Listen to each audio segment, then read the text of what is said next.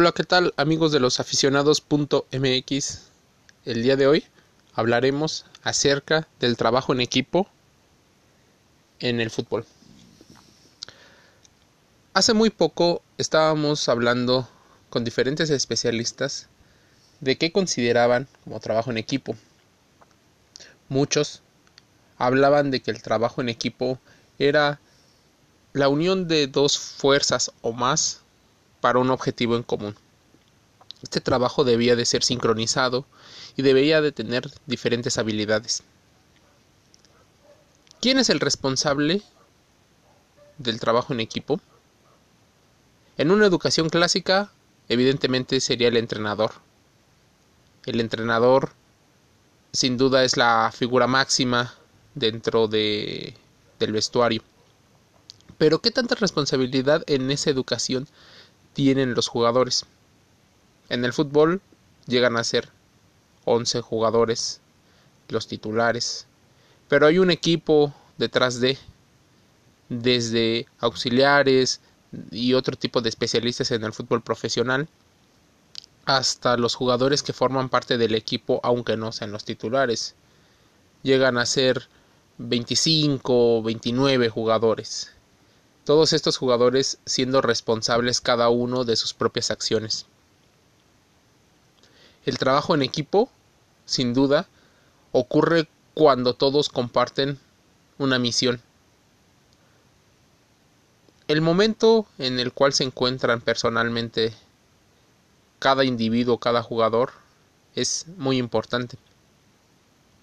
No es lo mismo el trabajo en equipo que pudiera ocurrir en personas adultas, hablando de personas arriba de 25 años, que lo que ocurriría aún siendo profesionales cuando tienen 18 o 19 años. Las habilidades cognitivas, las habilidades que llegan a producir para trabajar en equipo son diferentes. El físico se ve mermado conforme van pasando los años por situaciones de metabolismo. Es normal. Pero, ¿cómo esto afecta al trabajo en equipo? Siempre ocurre que los entrenadores también son los primeros responsables de la comunicación que tiene en el vestuario. Cómo se comunican. Pero aquí hay algo interesante. El directivo. El directivo con tal de salvaguardar la organización normalmente tienden a meter más presión. Son personas que tienden a a vigilar o a hipervigilar las acciones. ¿Hay tiempo para el trabajo en equipo? Pues últimamente por las presiones y la competencia entre, entre equipos, no, no hay mucho tiempo. Se quieren resultados pronto, se quieren resultados eh, satisfactorios, no hay mucho tiempo de ese proceso, entonces las personas tienden a, costarle la adaptación.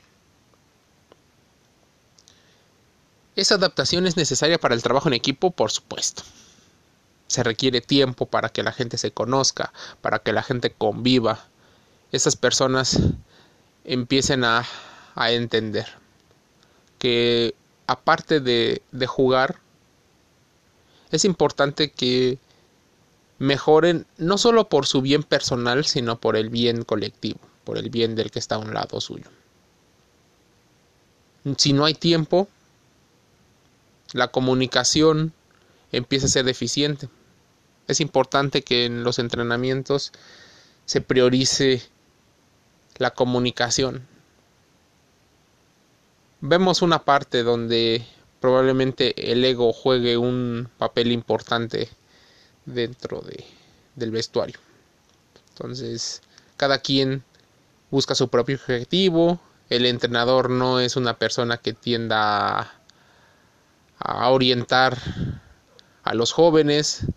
Difícilmente les puede poner límites a los más experimentados, entonces el trabajo en equipo empieza a sufrir, sin duda. Esto es una realidad en el fútbol mexicano. ¿Qué opinan de este podcast?